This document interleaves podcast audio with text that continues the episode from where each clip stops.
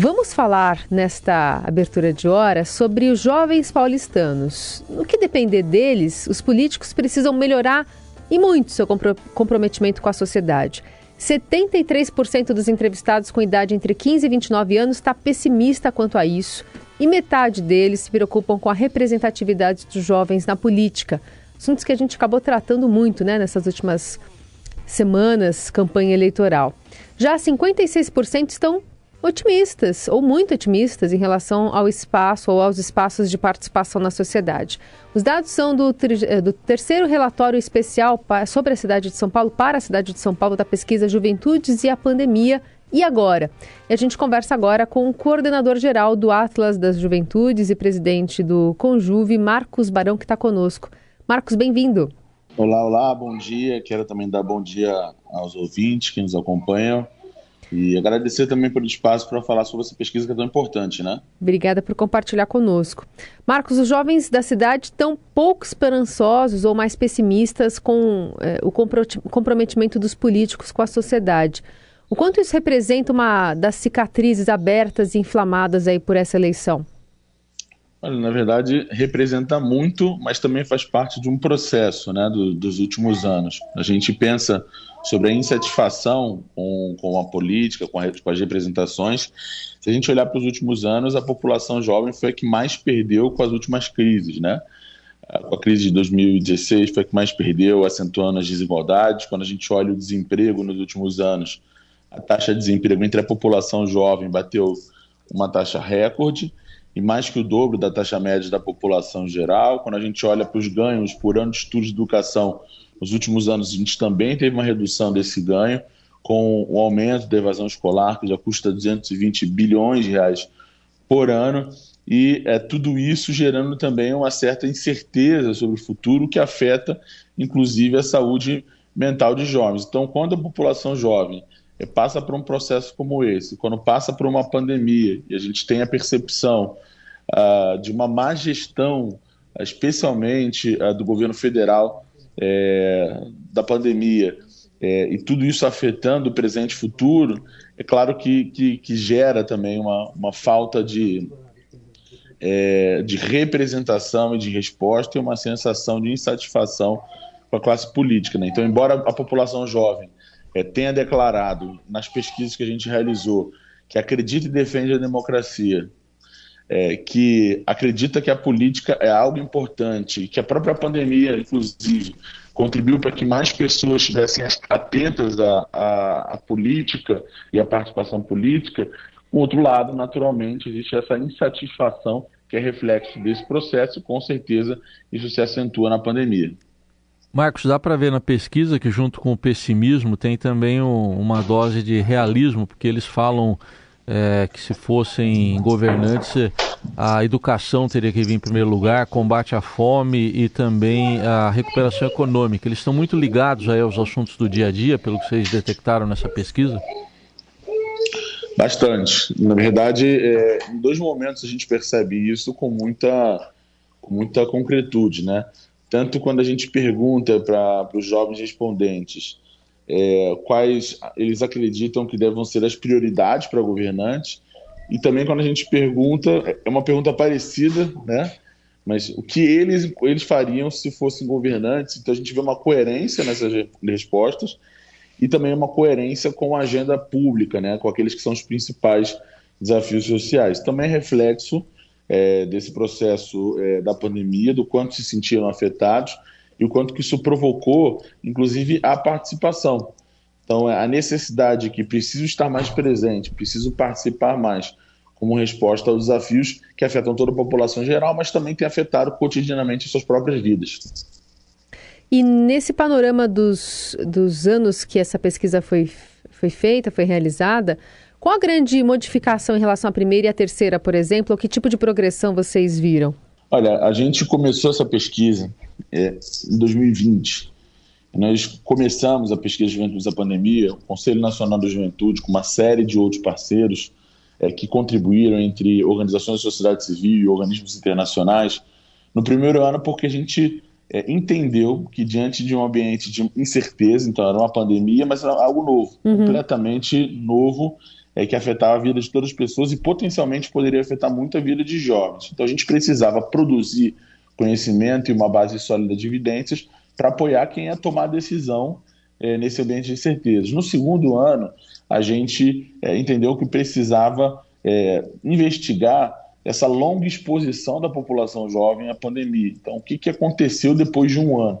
E no terceiro ano, é, além da gente é, entender como é que a gente está saindo dessa pandemia, a gente também é, não podia deixar de considerar 2022, o ano de eleições, então contribuir também com essa agenda pública, o debate nas eleições, mas também com as proposições de uma agenda para um eventual novo governo, é, que acabou se concretizando. Então, o que a gente observou, é, na verdade, e eu acho que isso é muito importante, é que esse destaque da vida pública, esse é um bloco fundamental, é, e a democracia, foi muito impactante. Então, há uma percepção de necessidade de se participar mais e de que a política é importante. Hum. Algo que foi também fundamental é a saúde mental, o que a gente é, já era preocupante é, entre a população jovem, e a gente viu esse contexto se agravando, especialmente a desilusão em relação é, ao futuro e alguns elementos da, da vida é, dos jovens. É, e também é, na questão da, da educação, uma preocupação que surge, embora a gente tenha percebido uma valorização da educação é, e uma preocupação em associação com o futuro, é a possibilidade de evasão escolar. Então, é, esses foram pontos assim fundamentais, todos eles impactam a vida de, do jovem de maneira integral é, e têm sido impactados por outros fatores, como, por exemplo, a perda de renda, a perda de emprego é, nesse último período. Aliás, nesse aspecto da saúde mental, estou vendo aqui é, que entre os entrevistados, 59% relataram ansiedade, 76% disseram que estão buscando um trabalho que possa conciliar a, a vida profissional com a pessoal. É, o que, que isso aponta para o futuro em termos de políticas públicas que as autoridades deveriam olhar para um quadro que muitas vezes é deixado de lado, que é o da saúde mental? Esse eu falei já talvez duas ou três vezes aqui, é, conversando com vocês, mas esse, sem sombra de dúvidas, é um tema central quando a gente fala de juventudes e política de juventude é, hoje. É um tema global, né? o próprio Fórum Econômico Mundial, no último relatório global de riscos, é, apresentou como um dos grandes riscos globais a desilusão juvenil, fruto desse processo que a gente já conversou um pouco aqui, e tem sido algo reincidente é, nas pesquisas e diálogos que a gente tem desenvolvido com jovens. E a resposta talvez esteja, inclusive, é, na, nas próprias juventudes, porque quando a gente pergunta né, é, o que deveria ser feito, por exemplo, para a educação, e educação é associada, como, como vocês mesmos falaram, né, como algo central e prioritário para a agenda das juventudes, uma das primeiras coisas que, que, que os jovens dizem é que é, deveria haver uma associação entre a política educacional, as escolas, com a política de saúde. Então, o fortalecimento dessas agendas também dentro das escolas. É, então, levar profissionais de saúde, saúde mental para dentro do ambiente escolar, promover atividades de formação, capacitação e sensibilização dessa comunidade, sejam professores, professoras, equipe técnica, a comunidade escolar, é, levar também isso para essa comunidade, estendendo para as famílias e para o entorno da escola. Então, isso é muito importante, é percebido como algo é, fundamental é, e com certeza vai determinar é, aquilo que vai ser o futuro. Então, a gente pensar também é, no debate que a gente tem feito ao longo dos últimos anos, né, da, da BNCC, é, do ensino médio, a gente pensar numa educação que seja capaz de conectar jovens com o seu futuro e com o mundo do trabalho de uma maneira que a gente não precarize a relação de trabalho e promova uma, uma, uma inclusão produtiva que seja qualitativa e sustentável, é, porque, inclusive, né, e é importante a gente demarcar isso, não só sobre a cidade de São Paulo, mas quando a gente pensa numa agenda nacional, essa é a maior geração de jovens da história do país. A forma como a gente vai lidar com os anseios e aspirações dessa geração vai definir o presente e o futuro comum de todas as pessoas, né? o que a gente chama de bônus demográfico. Então, quando um país, isso ao longo da história aconteceu, entende esse momento como estratégico e decisivo e faz os investimentos certos, quer dizer, protege os direitos da população jovem, tem grandes saltos de crescimento, produtividade, redução das desigualdades. Agora, o contrário, que infelizmente é o que a gente tem feito no Brasil, é, quando a gente não consegue fazer esses investimentos e colocar jovens na agenda prioritária, a gente envelhece antes de prosperar e a gente está condenando o futuro de toda uma geração. Marcos, como é que esse robusto diagnóstico que vocês trazem, esse acompanhamento nos últimos três anos, é, pode municiar futuras ações? Por exemplo, a gente está falando aqui sobre transição de governo está falando sobre uma composição, por exemplo, de uma equipe de transição que vai pensar muito na educação, é, nomes como, por exemplo, da Priscila Cruz, que é, devem integrar, né, de todo, todos pela educação, pessoas que estão ali é, trabalhando com dados fomentados, né, por pesquisas como, como essa que você tem apresentado para a gente. Como é que o próximo governo é, tem que é, absorver esses indicativos e como é que esse estudo também é, entra na política pública, não só do Brasil, mas, por exemplo, de São Paulo? Como é que essa conversa está sendo feita com agentes públicos? Bom, é, primeiro lugar, é, para que a gente consiga é, influenciar esse processo, a gente também estruturou um processo, um, um, estruturou um projeto para traduzir esse conhecimento. Então, ao longo dos últimos anos, não só com essa pesquisa, né, não só com as três últimas coletas, mas especialmente desenvolvendo o Atlas da Juventude, que é a principal, é, hoje, plataforma de dados mais atualizada sobre a população jovem do Brasil, que, que vocês conseguem, que a gente consegue acessar pelo, pela plataforma www.atlasdajuventude.com.br, né, no conhecimento que é gratuito e livre para toda a sociedade, é, a gente entendeu que precisa traduzir isso é, quase que como um manual de, de, de mão na massa.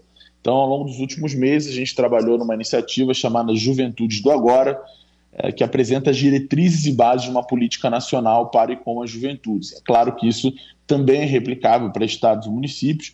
Então, ali a gente apresenta sete compromissos para 2023, são compromissos é, de arranjo institucional e governança, quer dizer, qualquer estrutura que o governo tem que, tem que uh, propor ou, ou, ou construir para que a gente seja capaz de implementar uma política de Estado né, que seja perene, sustentável, que tenha uma visão de longo prazo, que seja integrada e transversal. A gente também apresenta é, oito passos para a implementação de um plano nacional da juventude. Isso é muito importante porque esse plano, né, que é uma lei no final do dia, é, ele vai dar as bases para a gente fazer os investimentos ao longo do tempo, é, vai dar as diretrizes para a gente das áreas prioritárias, é, a partir também do Estatuto da Juventude, né, a Lei 12.852 de 2013, e a gente ainda é, estabelece ali para cada eixo do Estatuto da Juventude, que são 11, é, quais são a, as ações prioritárias e quais são os eixos que são mais desafiadores para a população jovem. Então, com isso, a gente consegue construir uma agenda que é prioritária. Então, esse, eu acho que esse é o primeiro, o primeiro movimento, assim, é da gente ter um projeto é, que apresenta as diretrizes e bases. A segunda, é, para o governo implementar, além de abraçar essa iniciativa, é a gente também é, conseguir compreender que a política uh, pública de juventude é uma política transversal. Então a gente precisa não só trabalhar ela como um eixo vertical, mas trabalhar em diferentes áreas do governo. Então quando a gente fala dos 11 eixos do Estatuto da Juventude, a gente está falando de o eixo de direito à educação de qualidade, até o esporte lazer, a ciência, até a gente a cultura, a gente falar da segurança pública. Então a, a dimensão de vida de, completa da vida de jovens como uma camada da população, né? E aí, por último, acho que vocês mencionaram a Priscila Cruz, eu acho que é isso, é se cercar de gente boa, é se cercar é, de pessoas que também fazem um trabalho técnico pautado em evidências, porque isso é princípio para a formulação da política pública, é, não só de juventude, mas qualquer política pública. Hum. Baita desafio pela frente. Muito bem, tem agora dados, todo mundo que está ouvindo a gente, para acompanhar com mais afinco, com mais detalhes esse desafio que vai ser a partir de 2023, né? Especialmente uma mudança de governo no âmbito federal, mas questões que vão estar ali na pauta do dia, apresentadas pelo Marcos Barão, coordenador geral do Atlas das Juventudes e presidente do Conselho Nacional da Juventude. Muitíssimo obrigado, Marcos. Eu que agradeço, bom dia e convido vocês a acompanhar o Atlas das Juventudes, o Juventude do Agora e a pesquisa Juventudes e a Pandemia.